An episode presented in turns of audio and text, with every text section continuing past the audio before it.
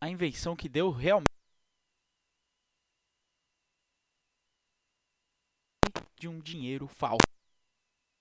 Tudo isso, meu consagrado, você vai ver sobre a história do dinheiro